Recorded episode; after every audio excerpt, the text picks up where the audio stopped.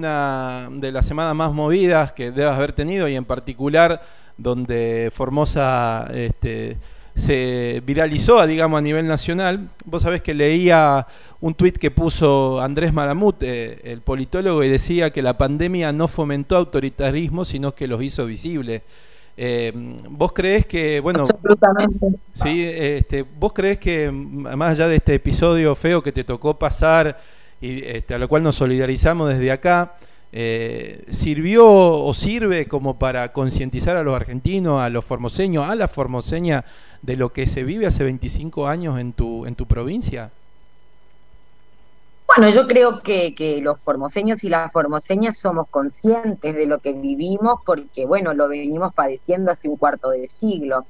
Me Así que para nosotros esto no es, es moneda corriente, lamentablemente, con la gravedad que implica lo que estoy diciendo. Sí, Eh, y creo que durante la pandemia, en realidad, lo único que sucedió acá es que se recrudeció el autoritarismo del régimen de Gildo Infran, pero que eh, viene siendo una característica de este régimen desde siempre.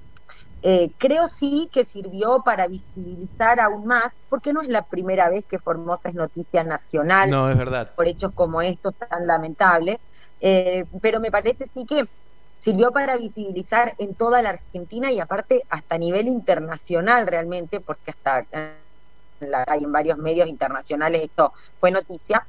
Eh, Así es. Para que todos los argentinos sepan que en nuestro país todavía hay regímenes que, que no son democráticos, que no son republicanos, que todavía vemos provincias en donde se siguen avasallando los derechos humanos, y, creo que esto fue un poco lo que sacó a la luz la realidad de, la realidad que vivimos los formoseños en todo el país. No, evidentemente, Celeste, sos una eh, gran militante, una militante muy valiente, de, en este caso de la Unión Cívica Radical. Conocemos tu trayectoria, has sido eh, presidenta de la Federación Universitaria de Rosario, has estado en el Comité Nacional. Eh, a mí me llamaba la atención que sean, este, bueno, no me llamaba la atención, pero digo, siempre la mujer aparece eh, y sobre todo en, los momentos más críticos, y en el caso este de Formosa, llevando la, la tarea más difícil, digamos, no digo que los hombres no estamos, ¿no? Pero eh, siempre te, eh, te he conocido y en- acá en Rosario, cuando estabas antes, pero en general, em, en, seguir adelante, en militar, en luchar. eh, este, ¿hay hay un punto de inflexión, crees vos, en esto de Formosa, esta, este último episodio? Eh, ¿Crees que de aquí en más puede variar algo de este régimen? Porque como vos decías, hace 25 años y no es la primera vez. Eh, ¿Crees que estamos llegando a este final de, de- de este régimen? ¿Cómo, cómo lo, lo- lo podemos tomar a esto que ha pasado? Espero, espero sinceramente que sea así. Yo creo que a diferencia de otras coyunturas, me parece que hoy la sociedad eh, se está animando un poco más, se está perdiendo el miedo, está saliendo a la calle. Bien. Nosotros prácticamente todas las semanas estamos teniendo eh, actividades de lucha, bocinazos, marchas, concentraciones, eh, y me parece que aparte lo bueno es que se está volviendo sistemático, ¿no? En el tiempo y que no está decayendo, al contrario, que se van sumando más personas. Los jóvenes están teniendo este, en esta oportunidad un protagonismo único, lo cual creo que, bueno, realmente podemos empezar a pensar en algo a largo plazo. Eh, muchas veces a mí la gente me pregunta, bueno, pero con todo lo que pasa, ¿cómo puede ser que tengan el mismo gobernador hace tanto tiempo, que la gente lo sigue votando? Y yo, eh, a mí me gusta cuando me hacen esa pregunta describir un poco, ¿no? La Sí, situación contame. de Formosa y el por qué llegamos a estos regímenes feudales. No estamos hablando de cualquier provincia, estamos hablando de una provincia que si uno ve las estadísticas nacionales, encabezamos en el ranking de una de las provincias más pobres del país, los índices de analfabetismo más altos, los índices de mortalidad infantil más altos, los índices de mortalidad materna más altos, y puedo continuar. Lamentablemente, en los primeros lugares de los peores índices del país. Y esto no es una cuestión menor. Es una provincia que entonces hace un caldo gordo a, a una política asistencialista, a la prebenda, eh, en donde acá informamos el 70 o el 80% de los ciudadanos, todos dependemos directa o indirectamente del Estado. Y el Estado, o mejor dicho, el gobierno, que es prácticamente el Estado, porque en un régimen esa, esa, ese límite es difuso y se confunde, ¿no? Sí, la verdad, este, Utiliza el miedo como la principal herramienta de coacción social. Entonces, un empleado público de, piso ingresa a, trabajar a la administración pública y está obligado a afiliarse al Partido Justicialista, está obligado a participar de las movilizaciones y actividades políticas del partido, está obligado a tener determinado cuidado con lo que publica o deja de publicar en sus redes sociales. Estamos controlados desde todas las perspectivas. Y esa situación de miedo, de ojo con lo que haces, ojo con lo que decís, ojo con lo que te juntas, y el sentir de que todo el tiempo te están observando y te están persiguiendo. A todo ese escenario se le suma la combinación de un sistema electoral absolutamente perverso, y los santafesinos me van a entender perfectamente bien. Nosotros en Formosa seguimos teniendo ley de lema, oh. seguimos teniendo ley de lemas, y aparte se le suma la reelección indefinida. Claro, del gobernador y los intendentes también. Es una combinación de, toda una situación económica y política que favorece a que tengamos estas circunstancias. Por eso decía valiente Celeste, porque eh, hacer política eh, acá en Santa Fe, bueno, está dentro de los parámetros de la democracia donde tenemos opiniones diferentes, podemos estar uno en el gobierno, otro en la oposición o al revés, pero no sale de los causales, allá hay persecución allá ser eh, este, un político opositor es arriesgar lo que vos arriesgaste, tu integridad física, tu vida, este, y realmente es este, loable, digamos. Eh, acá te mandan saludos las, eh, el foro de mujeres radicales, de las cuales bueno, mandaron un mensajito que sabían que estaba en la radio, de lo cual tengo en contacto, entonces me decían, fuerza. Todavía vivía yo en Santa Fe cuando lo armamos. me acuerdo, ¿se acuerdan? Sí, por eso digo, dicen fuerza, dale para adelante, seguramente eh, todos estos mensajes que te llegan, digamos, de alguna manera, eh, son un bálsamo para, para, para poder continuar, porque no debe ser lindo estar tratando de hacer una defensa constitucional de los derechos y de repente que una policía patotera, porque lo escuché al ministro de, gobierno, no tuvo ninguna justificación para que vos estés detenida, pero bueno, lamentablemente este episodio sirvió para, como vos decís, que tenga una visibilización importante. Em, eh, claro, a mí aparte... Eh, ya conozco este gobierno como la palma de mis manos, como, se, como muy franco. Sin lugar a dudas, la detención no fue para amedrentarme a mí, porque bueno, ya me conocen y yo doy pelea contra este régimen y va a ser siempre así. El mensaje fue peor aún, porque fue dirigido hacia la sociedad formoseña, hacia toda esta gente que está perdiendo el miedo, que está saliendo a la calle, y para que lleguen a esta conclusión de pucha, si la detienen a dos concejales, imagínate que nos puede llegar a pasar a nosotros, ¿no? Pues el, el, mensaje de miedo eh, hacia el resto de la sociedad que quiso transmitir el gobierno, pero en el que ha fracasado, en el que ha fracasado, porque automáticamente se viralizó la noticia de nuestra detención, la gente se convocó de manera espontánea a la comisaría a acompañarnos, a pedir nuestra liberación, al otro día ya se hizo una movilización, hace tres días se volvió a hacer otra, o sea que la gente fue tal el nivel de indignación que le provocó a la gente, que la gente está más movilizada todavía y me parece que eso es lo positivo de todo esto, ¿no? Después, bueno, seguiremos en la vía legal porque obviamente tengo una causa, eh, pero también presenté una denuncia penal contra el gobernador, contra el ministro de gobierno y contra el jefe de la policía. Este, pero bueno, eso seguirá su causa en la justicia. Lo importante es que, que, no, que no llegaron a cumplir su objetivo, ¿no? que era el de amedrentar a la gente. Así que me parece que, que eso es lo más importante. Yo creo que, bueno, no hay gobierno que resista por mucho tiempo la gente en la calle.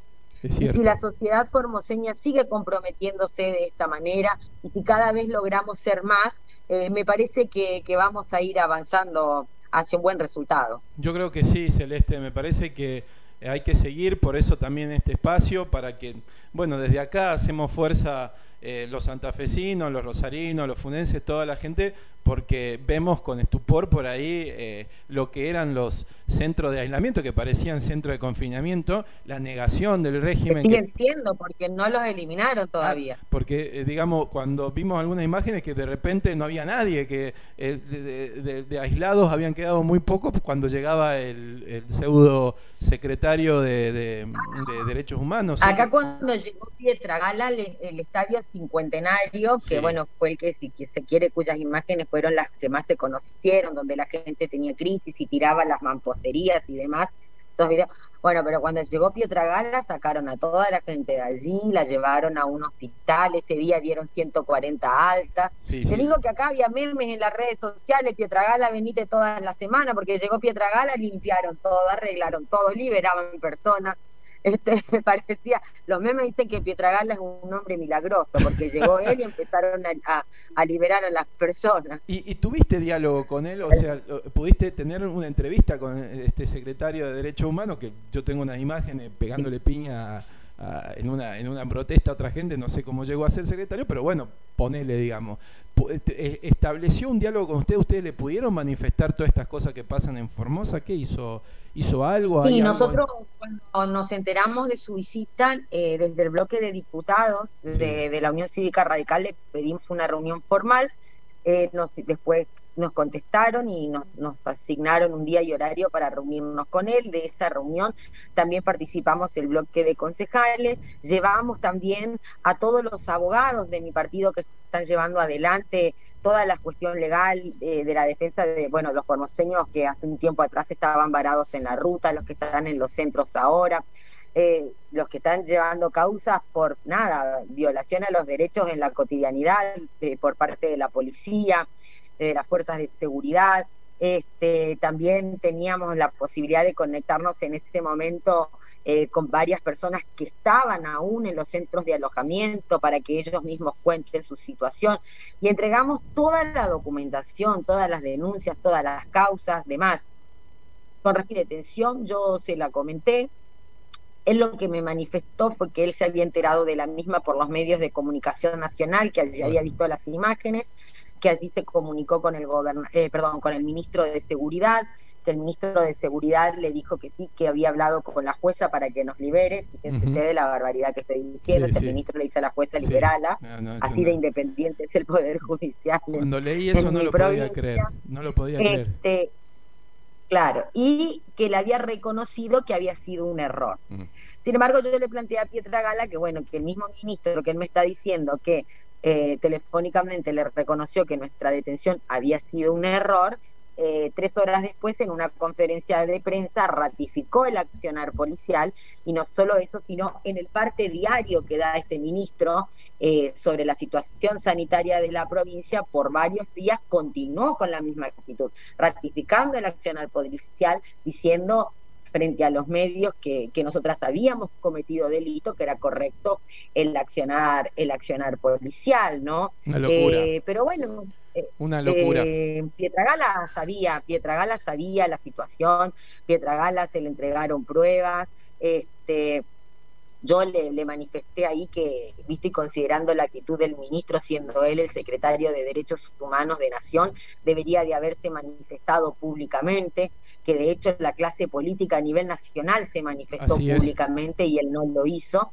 Eh, y bueno, pero después salió en conferencia de prensa a decir lo que ya todos escuchamos que dijo. Por ende, la verdad que lamentablemente fue una pérdida de tiempo para todos, una pérdida de tiempo para Pietra Gala y una pérdida de tiempo para nosotros porque hicimos un gran trabajo para presentarle todas las pruebas, pero al final después nos dimos cuenta que Pietra Gala vino solo a lavarle la cara al régimen de Gilles Fran y, a decir que acá no pasó nada, que vivimos en Dinamarca, ¿no? Exactamente.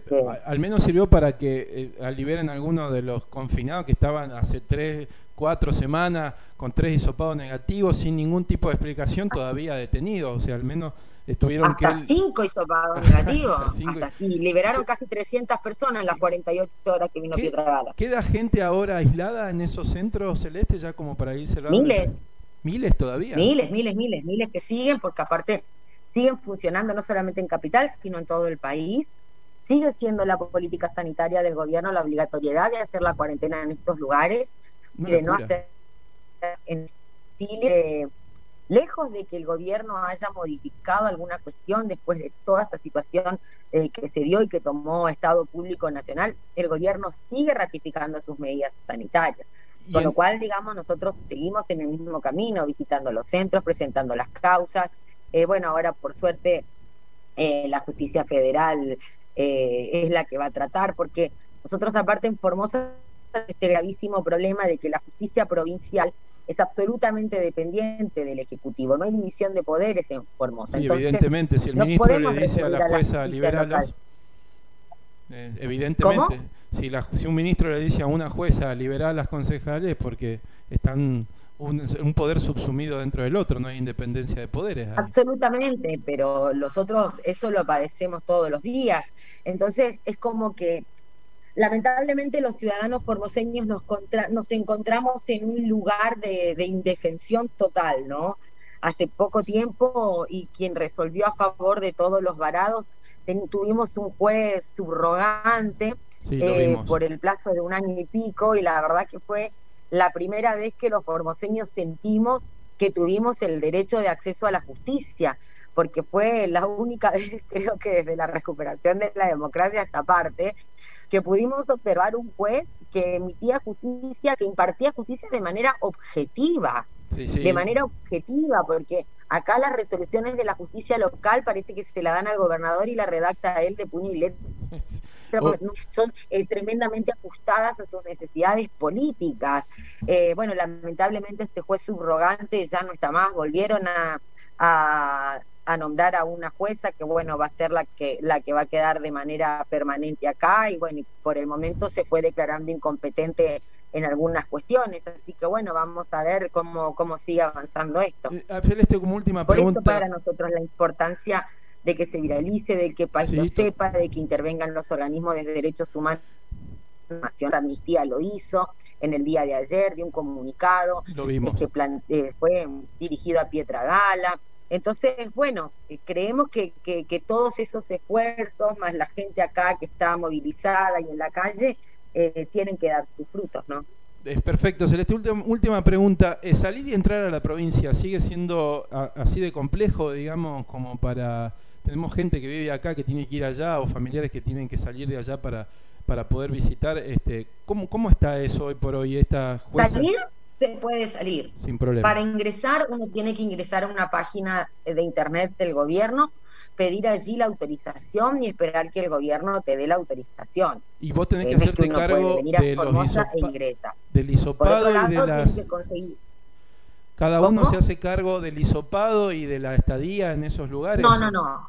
Ah, uno sí tiene que ingresar con un hisopado. Ah, Eso sí, que tiene que tener menos de 72 horas. Bien. Una vez que arriba en la provincia, primero lo tiene que hacer en algún medio de transporte propio, porque nosotros tenemos suspendidos todos los medios de transporte. Acá no hay aviones, no hay colectivos, no hay nada. O sea, no, hay no tenés, no podés llegar a Nada puede ingresar y salir. Terrible. ¿eh? Nada.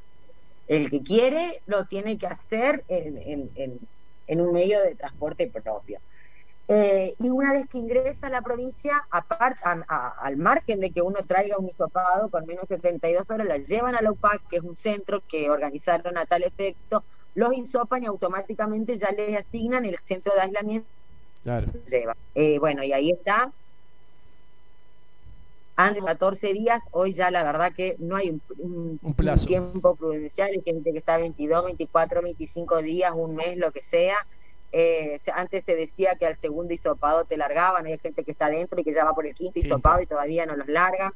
Este, y en el caso de que una persona decide hacer el aislamiento en un hotel, tienen que correr con el 100% de los gastos. Una locura. Comida, alojamiento, los hisopados, un policía que le haga de guardia de seguridad, etcétera, que arriba un costo de entre 80 y 100 mil pesos. Obviamente, impagable para la, para la gran mayoría de los ciudadanos. Y, y ni hablar si uno viene con un grupo familiar, o sea, imposible. Por ende, la gente termina no teniendo otra opción que este, realizar esta cuarentena obligatoria, compulsiva en estos centros. Y por eso hay mucha gente que, ha decidido no venir a la provincia, lo que lleva ya a familias que hace un año que no se reencuentran, sobre todo los estudiantes. Los estudiantes, digamos, muchos no, no vinieron. Formosa eh, tiene muchos estudiantes en otras ciudades y, hay muchos chicos jóvenes que decidieron no venir para no pasar esta tremenda experiencia que son estos centros de aislamiento. Terrible, Celeste, lo que contás. ¿eh? La verdad, este testimonio, ojalá que los escuche todos los funenses, todos los rosarinos, toda la gente de Santa Fe, por como vos decís, para viralizar, para tomar conciencia. Y bueno, que aquellos estudiantes, aquellos chicos que tienen la posibilidad de estar afuera de la provincia, vean que a la hora de volver, cuando tengan que votar, sepan que esto tiene que acabar de alguna manera eh, te acompañamos en la lucha, te manda acá saludo a la exintendente de la ciudad de Funes también, que no se podía comunicar a tu Facebook. Así que bueno, ha sido un gusto charlar eh, contigo, estamos en contacto, tenés abierta, eh, bueno, nuestro medio que para cualquier tipo de, de iniciativa o presentación que haga, te seguimos en las redes. Y gracias por haber estado el sábado a la mañana en Estación Line y hacer este testimonio tan importante para, para los argentinos de, de, este régimen que viven ahí y de esta militante valiente que tiene la Unión Cívica Radical, una de las promesas que tiene la Unión Cívica Radical a nivel nacional, que creo que eh, mujer, digamos, que, lo, que, que también tiene un, un, un, doble, un doble sentido, más en provincia tan por ahí eh, donde el patriarcado tiene fuerte raigambre, eh, pero bueno, un, un abrazo grande desde acá de Santa Fe, desde Rosario, de Funes también. Gracias, muchas gracias a todos, un beso grande, una ciudad realmente muy querida para mí, donde tengo tantos amigos, así que un gustazo para mí poder volver y reencontrarme un poco con, con todos ustedes desde acá. Gracias. un abrazo grande, Celeste. Muchas gracias eh, por la comunicación. Chao, hasta luego.